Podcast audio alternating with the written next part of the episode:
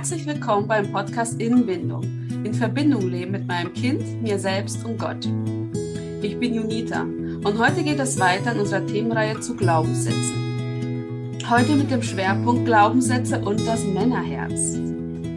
Für heute habe ich einen Experten eingeladen, Carsten Sewing. Denn was soll ich über Männerherzen erzählen als Frau? Und bisher hatten wir nur Frauen in unserem Talk. Und das ist heute was ganz Besonderes, den ersten Mann heute unter uns zu haben mit seinem ganzen Wissen. Ein herzliches Hallo an dieser Stelle an dich. Ich werde dich vorstellen, doch bevor ich das mache, noch ein paar wichtige Infos. Der Vorverkauf unserer Glaubensschätze ist bereits gestartet. 25 wunderschön und liebevoll illustrierte, stärkende Glaubenssätze in Verbindung mit Bibelversen. Wenn du sie noch nicht gesehen hast, dann geh unbedingt auf den Link in den Show Notes und schau dir diese Karten an. Ich freue mich riesig auf die, weil mein Herz geht voll auf und das Herz meiner Kinder, wenn sie diese sehen. Wenn du beim Vorverkauf mitmachst, hilfst du uns in der Vorfinanzierung unseres Projekts. Du, er, du erhältst die Karten dann einige Wochen später, sobald sie die Druckerei verlassen haben. Jedoch bekommst du sie garantiert vor Weihnachten. Also es ist das perfekte Weihnachtsgeschenk für alle Kinder. Denn die Karten sind geeignet ab zwei bis, äh, bis zehn Jahren bestimmt. Deshalb schlag jetzt unbedingt zu und wenn du das jetzt machst, bekommst du ein Goodie obendrauf. Alle wichtigen Infos erhältst du dann auf der Vorverkaufsseite. In unserer Arbeit erreichen uns auch immer wieder Fragen zur inneren Heilung. Denn wenn wir bindungsorientiert begleiten wollen, kommen wir an unseren eigenen Wunden nicht vorbei. Und gerade unsere Kinder sind die Chance nachzureifen. Das Thema der inneren Heilung ist sehr komplex. Und deshalb haben wir uns als Team dazu entschieden, im Frühjahr einen Kongress zu diesem Thema zu machen. So können wir ganz viel Expertenwissen bündeln und euch an die Hand geben, sodass ihr in eurem Heilungsprozess auch vorankommt. Gerade auch das Thema der Glaubenssätze macht viele, viele Wunden bewusst. Und so wollen wir euch nicht, hier nicht im Regen stehen lassen, sondern auch Licht ins Dunkel bringen. Wir wollen TheologInnen, PsychologInnen, TherapeutInnen, PädagogInnen einladen. Und es wird einfach richtig, richtig cool. Wir freuen uns riesig drauf. Und du darfst das auch schon. Jetzt wollen wir aber zum Thema kommen. Zu Glaubenssätze und das Männerherz. Carsten, ich freue mich riesig, dass du da bist. Du bist Therapeut, Supervisor, ähm, auch Paartherapeut, Traumatherapeut, Coach, systemischer Therapeut, Gebetsseelsorger und qualifizierter Heart-Sync-Begleiter. Außerdem bist du der Leiter von Live-Gemeinschaft und im Leitungsteam von Free at Heart. Das waren ja jetzt einige Zungenbrecher, ne? Ja, das war jetzt sehr viel. Ich habe es aber geschafft. Genau. Und kannst du uns bitte an dieser Stelle einfach mal erzählen, was ist Live und was ist Free at Heart? Hm, Mache ich gern. Ja. Live ist eine einmal eine christliche Lebensgemeinschaft in Westfalen, in der Nähe Bielefeld, Osnabrück, Hannover, dieser Raum ungefähr, wo wir mit einigen Erwachsenen und auch teilweise auch Kindern zusammenleben entstanden ist es aus einer Freundschaft und das ähm, zwischen dem Tobi, dem das der, der Mitleiter mit zusammen von Live ist, und mir, mit unseren Familien zusammen. Und ähm, Grundidee war eigentlich, ähm, da sind wir fast schon so ein bisschen im Thema, so ein bisschen, mach uns zu Männern, wie du es dir gedacht hast. Das, das mhm. war ein Gebet, was wir mal gesprochen haben. Mhm. Vielleicht das gefährlichste Gebet, was wir jemals gesprochen haben. Okay. Gott hat uns ernst genommen an der ja. Stelle. Und, ähm, und los ging sozusagen die Abenteuerreise. Und wir merkten, es drehte sich sehr stark um das Thema Identität. Mhm. Wer bin ich eigentlich? Wie bin ich zu dem geworden, der ich heute bin? Und so weiter. Und daraus ist dann entstanden diese Gemeinschaft. Und äh, weil wir halt gesagt haben, wir möchten gerne selber reifen mhm. der anderen was sagen, dann wollen wir auch selber auf diesem, diesem Weg der Reifung und der Entwicklung sein. Und heute bieten wir an Beratung, Seelsorge, Therapie, Coaching, Supervision, Touren, Männer- und Frauenarbeit, Ehearbeit, ganz viel und so weiter. Mhm. Hat sich sozusagen in elf Jahren ziemlich entwickelt. Das ist einmal live. Ja. So. Mal ganz kurz gesagt. Treat Heart ist, ähm, geht auf ein, auf ein bekanntes Buch zurück, Der ungezähmte Mann von John Eldridge, mhm. Bootcamps in den Vereinigten Staaten, Colorado. Und ähm, aus, von dieser Idee kam die Idee ursprünglich in die Schweiz und von der Schweiz dann nach Deutschland vor, auch vor ungefähr zehn Jahren. Und ähm, so finden seit zehn Jahren in Deutschland immer Männercamps statt. Immer Himmelfahrt, auch nächstes Jahr. Und ähm, dort geht es darum, ich würde mal sagen, die Expedition und Abenteuer und Reise zum männlichen Herzen. So. Mhm. Und es sind sehr, es sind vier verändernde Tage, die sehr lebensverändernd sein können. Und das Ziel ist es, ähm, in dieser Bewegung könnte man sagen, ähm, dass daraus Männerherzen in Deutschland verändert werden, die ihren, wo es ihren Niederschlag in Familie, Gesellschaft, Politik, wie auch immer hat, Gemeinde, mhm. dass es Menschen und Männer verändert. Ja, cool. Also, es klingt mega, mega toll. Ich kenne diese, ich höre gerne John Erich Podcast, auch die neueste, die Pause-App, die er jetzt entwickelt hat. Ja, genau. Auch seine Bücher. Ich feiere das so. Und ähm, ich, ich finde es so cool, dass es auch in Deutschland dann sowas gibt, äh, diese Camps. Weil ich kenne auch jemanden, der da schon teilgenommen hat. Es ist eine unheimlich krasse Erfahrung. Also wenn man sich wirklich auf die Suche machen möchte nach seinem eigenen Männerherzen. Ja ist mega wertvoll, mega wertvoll. Du, und dann kommen wir eigentlich schon zur ersten Frage. Und zwar heißt es immer wieder, dass Männer es sehr schwer haben, zu ihren Gefühlen zu finden, zu ihren Bedürfnissen, zu ihren Glaubenssätzen. Was denkst du, ist das wirklich so? Ähm, und wenn ja, warum? Also wir arbeiten ja vielen Männern zusammen einmal auch im therapeutischen Kontext und mhm. über Männerreise, die wir machen. Also sind so Langzeitgruppen, damit Männer in die Identität wachsen können. Und das, was du beschreibst, würde ich wirklich sagen, kann ich unterschreiben. Mhm. Ähm, Männer tun sich, ich würde sagen, durch aufgrund ihrer Sozialisation, ihrer Prägung, ihrer ganzen Geschichte, vor allen Dingen auch den Vatervorbildern und wie uns, was auch ein Bild, gesellschaftliches Bild, was die Männer teilweise noch sind, was natürlich auch teilweise in Gemeinde existiert, mhm. ähm, haben, haben es an der Stelle, glaube ich, schwer, weil ähm, ich sage es mal so, ich, was mir häufig begegnet ist, dass Männer zum Beispiel erzählen, ich habe es bei meinem Vater eigen selber nicht erlebt, wie er über Gefühle spricht. Mhm oder diesen, diesen Aspekt von mein Vater war gefühlvoll. Ähm, es gibt zwar immer wieder Männer, die, wo das auch erlaubt ist, aber wenn es darum geht, zum Beispiel dieses Thema, nennen wir das Thema Trösten, Trost zu empfangen, wenn jemand sich, wenn jemand Schmerz hat, sei es körperlich oder seelischen Schmerz hat, Trost zu empfangen oder ähm, wirkliche, wirkliches Mitgefühl zu bekommen, ähm, da tun sich Männer unglaublich schwer. Also das ist etwas, wo ich merke, dass sie, dass ihnen buchstäblich das im Wege steht, weil sie auch wenig gute Vorbilder hatten. Ja, okay. Und ähm, kann ich also bestätigen, würde ich wirklich sagen, ich nehme an, dass wir jetzt noch weiter einsteigen in das Thema. Ja. Aber erstmal, ich würde sagen, ja, ist so. Okay, ja, spannend, spannend.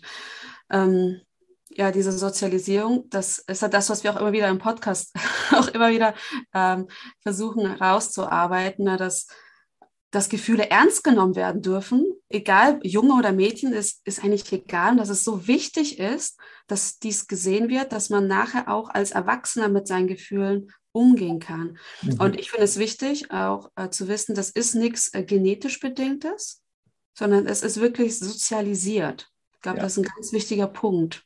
Ja. Ähm, ich habe mit einigen Männern mal geredet und ich weiß so häufig, ich kenne auch welche, die auch von John Erich mal dieses Buch gelesen haben. Ähm, ähm, Moment, wie heißt das nochmal? Der Mann, ne? Der Mann, genau. Und die sind da nicht durchgestiegen. Durchgestiegen im Sinne von, was soll ich damit? Warum soll ich mir darüber Gedanken machen? Also ich, ich verstehe nicht, was ich mit diesem Thema machen soll mit dem ja. zu, zu mir selber finden, Mann als die Identität des Mannes finden. Was ist der Mehrwert, dass sich Männer darauf wirklich einlassen? Was der Mehrwert ist.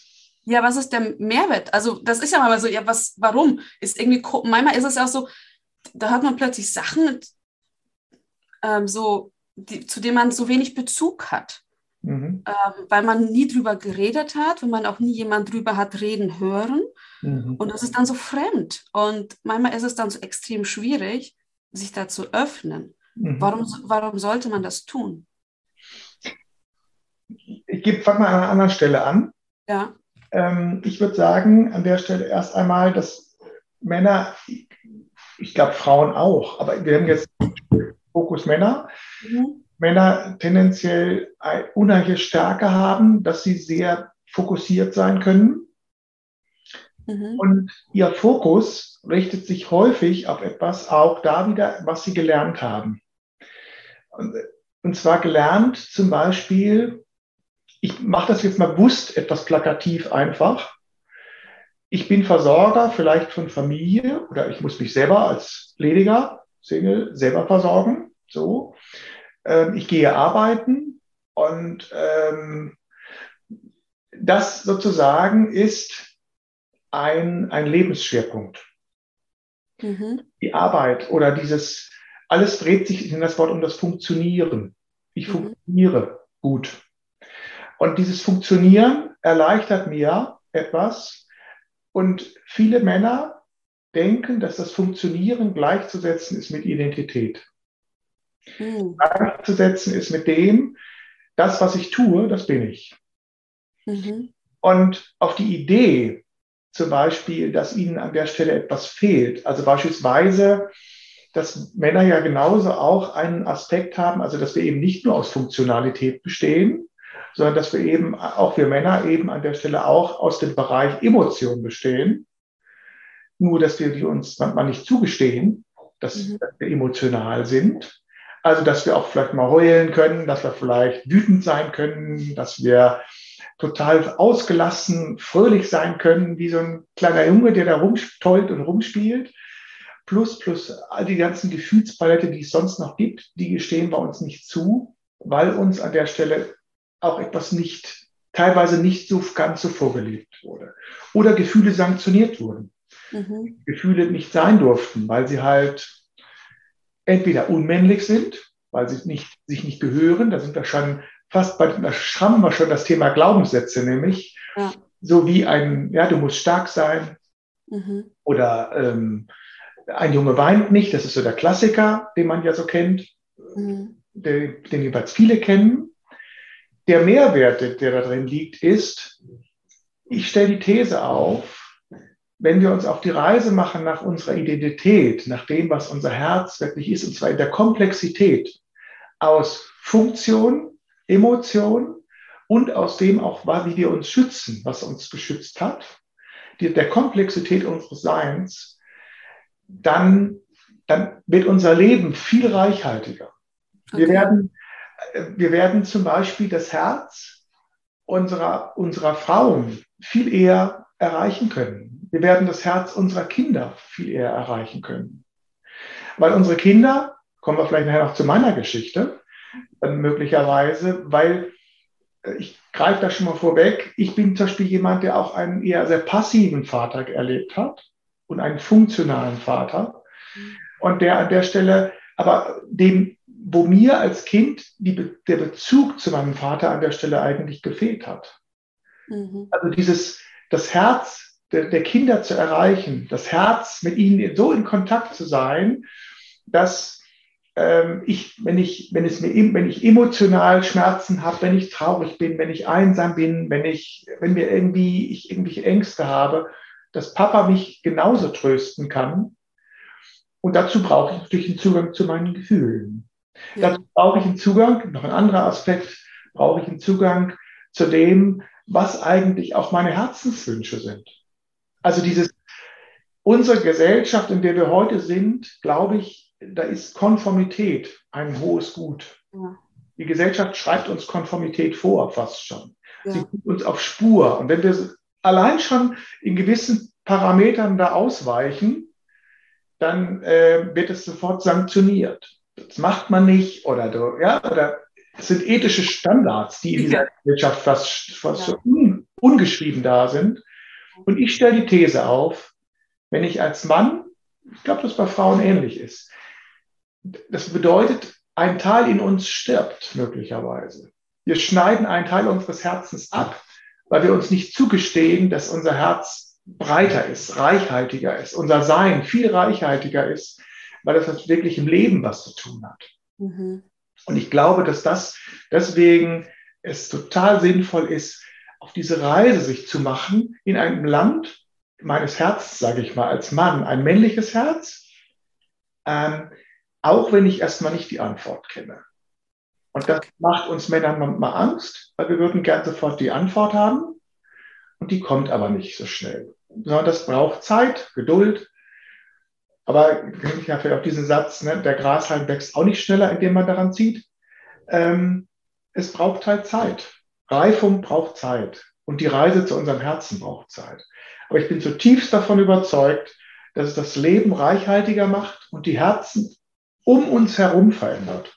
Mhm. Es hat Auswirkungen in Familie, Gesellschaft, Gemeinde, Politik, Gesellschaft, Arbeit, wenn wir reichhaltiger sind.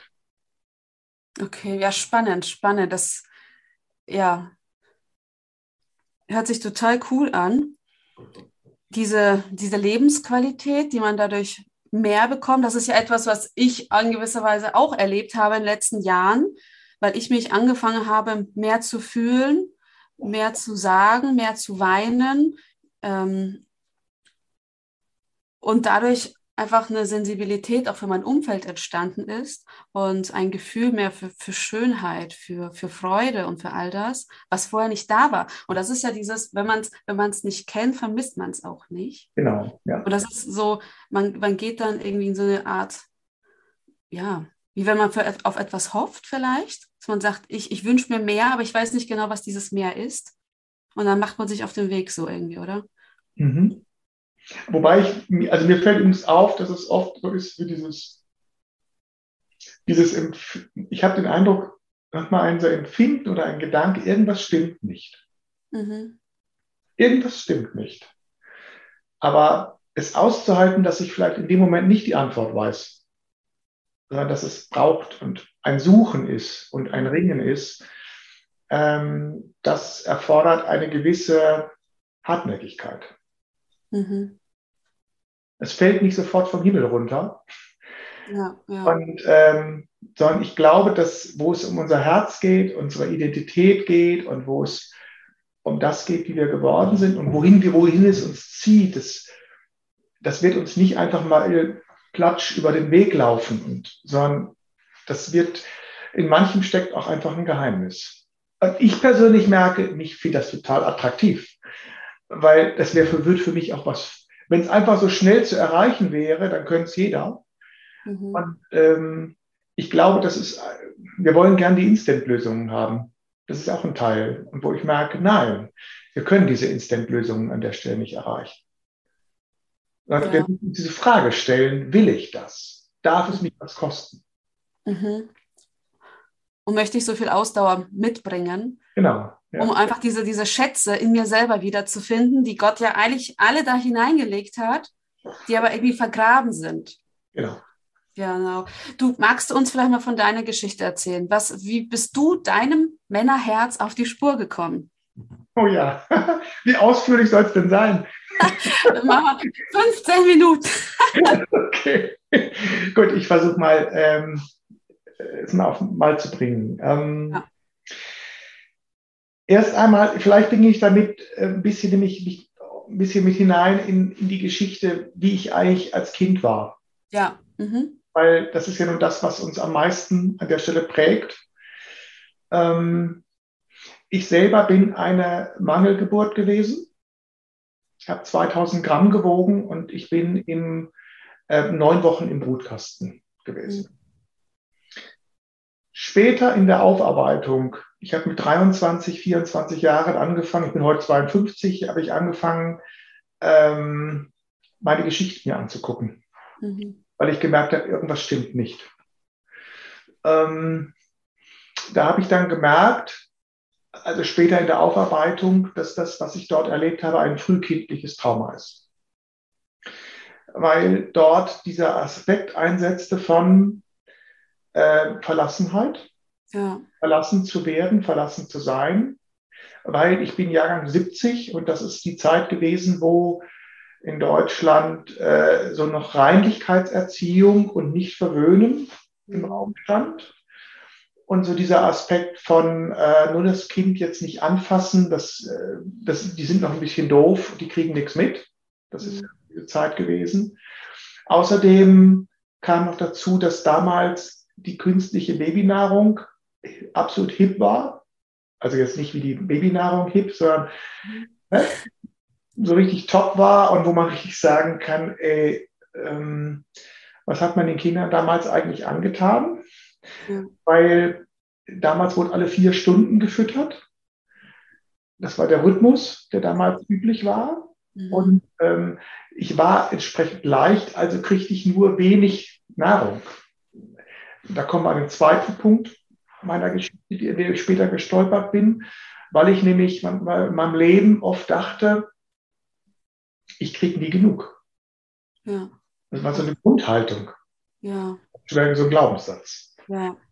Das war nämlich ein Glaubenssatz eines meiner Lebens, die sich so durchzog. Ich kriege nicht genug. Und irgendwie, ich bin verlassen. Ich bin einsam. Ich, so, ja, kein, ich, wenn ich klarkommen will, dann muss ich für mich selber sorgen. Das sind alles Punkte gewesen, die sich sehr früh in mir schon gebildet haben. Bin ich nach Hause gekommen und habe leider viel Gewalt erlebt. Mhm. Physische Gewalt, bin als kleines Kind viel geschlagen worden, auch als Kind noch mit allem Möglichen, vor allen Dingen von meiner Mutter. Ähm, und mein Vater, das hat sich dann später in der Aufarbeitung auch herausgestellt, hat vieles davon mitbekommen. Mein Vater hat aber nicht eingegriffen. Hm, okay. Und ein Kind ist immer, ist immer grundsätzlich solidarisch zu den Eltern. Ein Kind wird immer wird sich nie gegen die Eltern aussprechen, in den seltensten Fällen, sondern wird immer für die Eltern sein und wird eher die Schuld bei sich selbst suchen. Und so war es auch bei mir. Und bei mir war eine Ableitung, die dadurch so entstand, wie ähm, wenn meine Mutter mich schlägt und mein Vater nicht eingreift, dann bin ich wohl schuld. Ja. Das war die Ableitung, die ich gemacht habe. Und das hat meinen Selbstwert immer weiter nach unten geschraubt. Ähm, ich lasse jetzt ganz viel raus, aber was dann folgte, war in der Schulzeit, solche Kinder sind fast, die haben so ein unsichtbares Schild vor der Stirn, wie schlag mich, ich bin es nicht wert.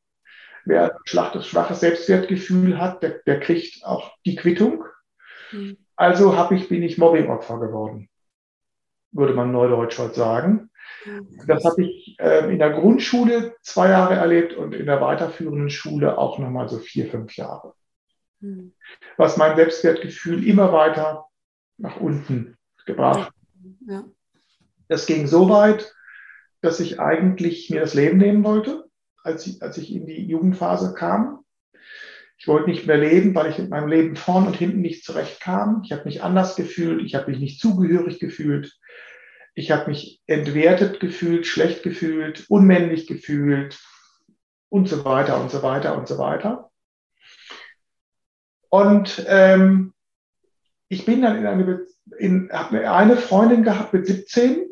Das ging ein Dreivierteljahr und dann habe ich meine jetzige Frau kennengelernt. Mhm. Und die, als wir uns kennenlernten, ähm, gibt es eine lustige Geschichte, die kann ich erzählen. Ähm, da hat sie, da sind wir spazieren gegangen und dann hatte sie äh, ihre Hand so in die, in die Handtasche bei mir, in, in meine Jackentasche gesteckt und wir gingen nebeneinander spazieren. Ich war vielleicht so 20 und dann habe ich ihre Hand genommen und habe die Hand aus der Tasche wieder raus befördert und habe ihr gesagt, das wäre jetzt aber unpassend. und später, Jahre später hat sie mir dann gesagt, da ist ihr aufgegangen, als, sie, als wir dann schon verheiratet waren, dass es die Anfänge waren, wo ihr klar war, dass in mir, was in, in dem, meinem Bindungsverhalten Also in dem, wie ich mit ihr umgehe, dass da sich schon deutliche, also für sie sich was gezeigt hatte, nämlich dass es mir unglaublich schwer fiel, eine, also ich nenne das mal eine, in mir eine Ambivalenz zu tragen. Die Ambivalenz von, ich möchte Nähe, ich möchte geliebt werden und ich möchte Zuwendung haben, gerade als Mann haben. Aber wenn mir sie zu nahe kommt, dann schicke ich sie auf Abstand. Ja, ja. Und habe sie sozusagen zurückgewiesen. Und das war, zeigte sich an der Stelle schon sehr früh. Ich habe das dann erkannt. Zweiter Punkt war, ich, in mir war aufgrund meiner meines Selbstwertgefühls, was so schlecht war und so viel Gewalt und so viel wenig Ermutigung, sondern eher Entmutigung, was ich erlebt habe, weil mein Vater nämlich auch noch in der Forschung war für, der war Feiningenieur für Feinmechanik und der war Leiter des Forschungslabors und war immer auf Fehlersuche. Hm, okay. Dementsprechend bei mir auch. Ja, ja. Ähm, also es reicht nie. So. Und das heißt, wenig Ermutigung, viel Entmutigung.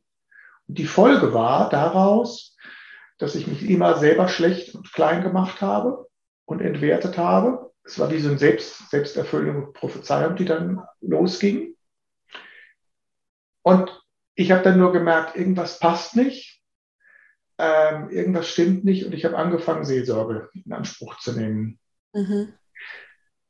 Der kam mir natürlich jetzt näher. Da ich aber jetzt eben sagte, ich will Nähe, aber gleichzeitig äh, mach, ist zu viel Nähe gefährlich, ja.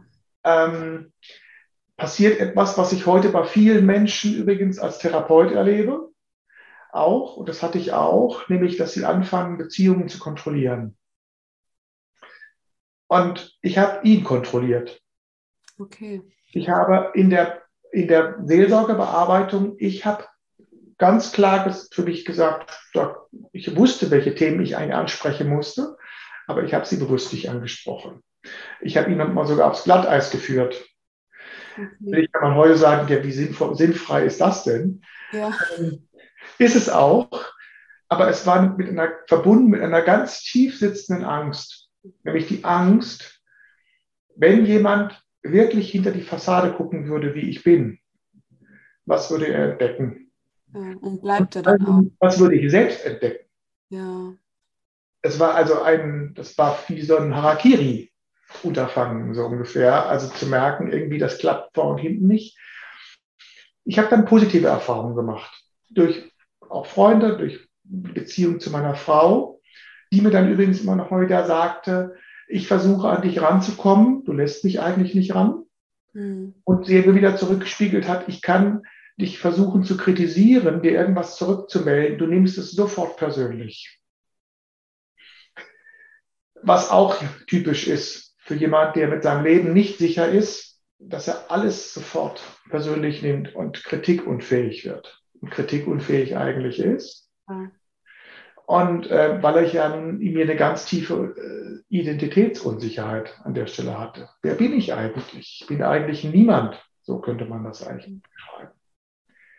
Und dann bin ich ähm, immer weiter in Seelsorge reingegangen. Ich habe mich mit bestimmten Dingen auseinandergesetzt. Und dann war ein spannender Punkt, fand ich jedenfalls, den ich erlebt habe, ist äh, die Fragestellung, die ich ja viel Ablehnung durch meine Eltern erlebt hatte oder, oder so ein, ja, bin ich eigentlich geliebt, so eine Frage, dass sich diese Frage natürlich auch genauso auf Gott übertragen hat. Ja. Also, was muss ich veranstalten, damit ich bei ihm geliebt und gemocht bin? So. Also, dann kam es, wie es kommen musste. Ich bin in die fromme Leistungsschau gegangen und volle Granate in den Burnout reingeraten, der dann auch noch passierte.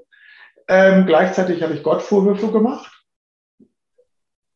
wo ich persönlich heute natürlich sage, naja, der konnte dafür gar nichts. Aber ähm, ich dachte zu dem Zeitpunkt, er ist der Verantwortliche so nach der Devise, ich mach, bring meinen Teil und du bitte deinen Teil, ja. Und dann treffen wir uns in der Mitte und dann wird das schon gut werden. Und das war aber überhaupt nicht so, sondern ich habe wirklich gemerkt, ähm, ich bin bedürftig und ich habe wirkliche, ich kann heute sagen, ich habe Wunder erlebt, wo Jesus mir begegnet ist Mhm. Also zum Beispiel, ich habe eine ganz große Heilungsgeschichte erlebt. Krass. Die, ähm, wo ich in einem Bild, in einer Intensivzeit erlebt habe, wo Jesus gekommen ist und ähm, mir als Baby begegnet ist und dieses Baby, dieses Baby aus dem Brutkasten genommen hat und äh, an, die, meine, an seine Brust genommen hat. Dann gibt es diese Tragetücher. Er hatte mich im Tragetuch und saß mit mir am Lagerfeuer in der Wildnis irgendwo in Schweden. Den Ort gibt es wirklich. Und ich habe so ein Abenteuerherz und deswegen war, hat er da mich äh, sehr abgeholt, weil es dieses Lebendige in der Natur war. Ja. Und in diesem Prozess, ich konnte vier Wochen lang immer wieder in dieses Bild hineingehen.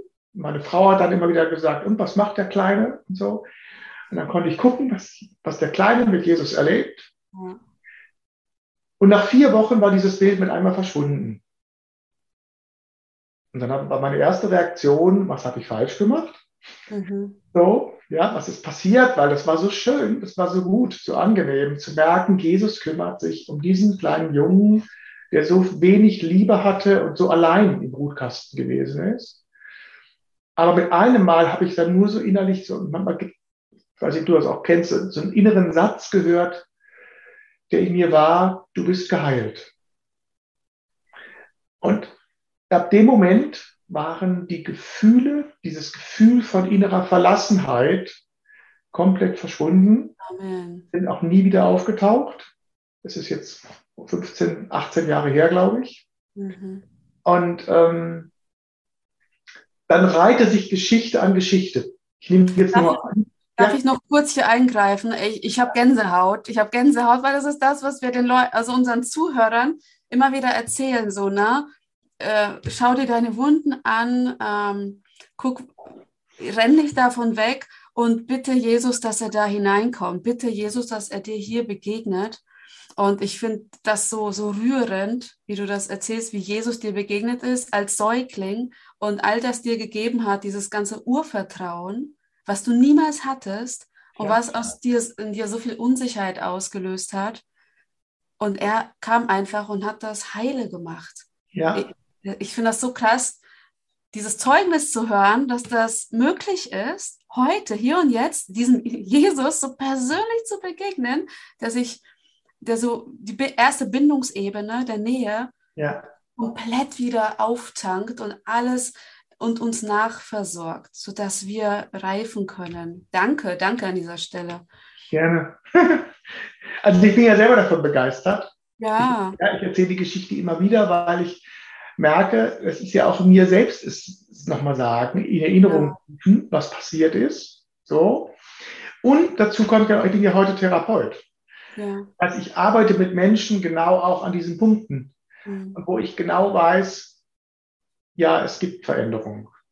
Ja, und es gibt diese Möglichkeit. Leider nicht immer dann, wie wir es uns wünschen und mhm. in jedem Zeitpunkt und in jeder Situation weil, das muss ich vielleicht noch dazu fügen, ähm, bevor es nämlich dazu gekommen ist, musste ich mich, ich nenne das immer ähm, äh, so liebevoll, ähm, dieses Bild, ich musste mich meinen inneren Drachen stellen. Ja. Weil es gibt genügend Anteile in mir, die mich da auch geschützt haben, weil ich, es war Überleben. Ich musste irgendwie überleben. Und ähm, es gab in mir Instinkt, und nicht Instinkt, sondern es gab in mir Anteile, die mich, die, die, deren Auftrag es war, mich zu schützen, weil kein anderer da war. Mhm. Und die erstmal auch Jesus nicht kennen. So. Ja. Das war für mich dann als Christ auch nochmal so ein Punkt, dass ich mich merkte, ähm, es gibt ja so diesen Aspekt von, wenn ich Christus habe, bin ich eine neue Kreatur. Alles schön. Aber machen wir uns nichts vor, es gibt in uns immer Anteile, die auch Jesus nicht kennen. Nämlich aus diesen verwundeten Situationen, mhm. äh, dann Situationen zu merken, es gab damals keinen, der uns schützte. Es musste irgendwie etwas in uns entstehen, was uns schützte. Und, aber diese Anteile kennen dann oft Jesus nicht. Das heißt, es gibt Anteile, die mit, den, mit Jesus erstmal überhaupt nichts anfangen können und die mir auch, die buchstäblich mir eins gehustet haben, wenn ich mit Jesus kam, weil die sagten, hier, du kannst dich, kannst mal, kannst mich mal, ähm, und die auch richtig wütend wurden. Ähm, auch das gehörte dazu. Aber das Faszinierende war, äh, und das war mit ein Heilungsschritt, also ein Weg dahin, äh, zu meinem Herzen, so was da immer herauskam, mich diesen Drachen zu stellen, oder ich nenne es mal liebevoll diesen Wächtern in, in mir zu stellen, die auf mich aufpassen und ihnen sie zu verstehen, wer sind sie, was tun sie, was, wie ticken sie, wann sind sie entstanden, wann tauchen sie auf, wann sind die Mechanismen. Und das Irre ist, dass Jesus in uns all oder in mir, ich rede mal jetzt nur von mir, alle Teile in mir liebt. Ja. Ich habe oft Mühe, die selbst zu lieben, vielleicht in der Phase meines Lebens. Aber er liebt die, mhm. weil er wusste, was, er, was ich dort erlebt hatte. Ja. Er hat nicht die Situation aufgelöst.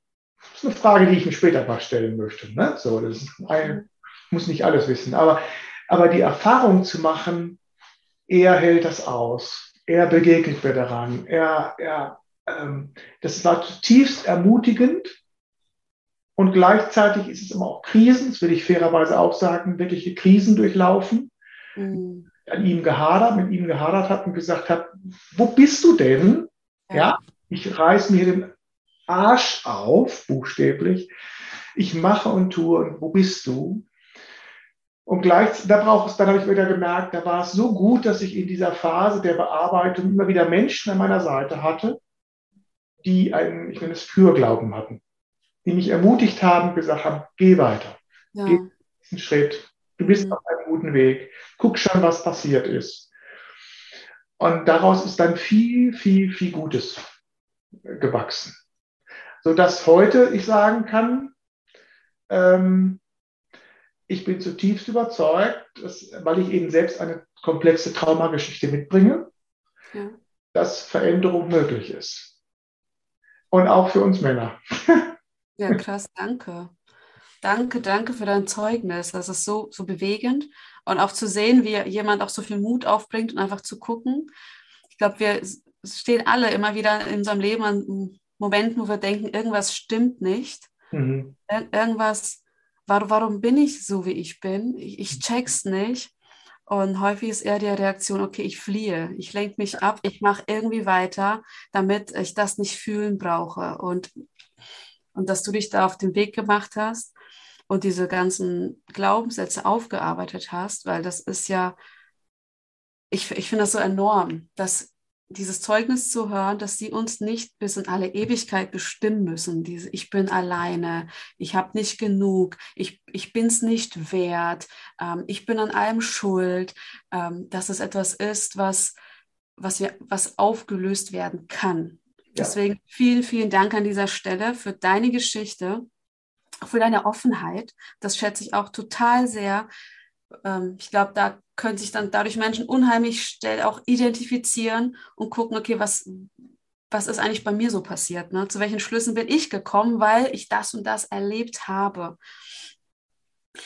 Ja, wir werden nächste Folge noch ein Gespräch mit dir haben und da gehen wir, steigen wir nochmal genauer ein in die Schutzstrategien und die Wächter, die du gerade so genannt hast, die Jesus alle liebt, weil sie alle ihre Funktion haben, aber wie wir die nochmal da vielleicht auf die Sprünge kommen und wie wir die zähmen können, die Drachen in uns, äh, liebevoll zähmen, sodass sie nicht mehr aufschreien müssen. Mhm.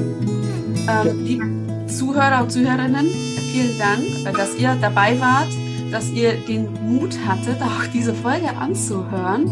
Ich glaube, da wird immer viel bei einem selber angerührt. Und ich wünsche euch, dass ihr weiter in inniger Verbindung mit Jesus bleibt und immer wisst, er ist da. Er ist super, super nah in eurem Herzen, ähm, ob ihr es gerade spürt oder nicht. Mit ihm bist du sicher und geborgen. Bis zum nächsten Mal.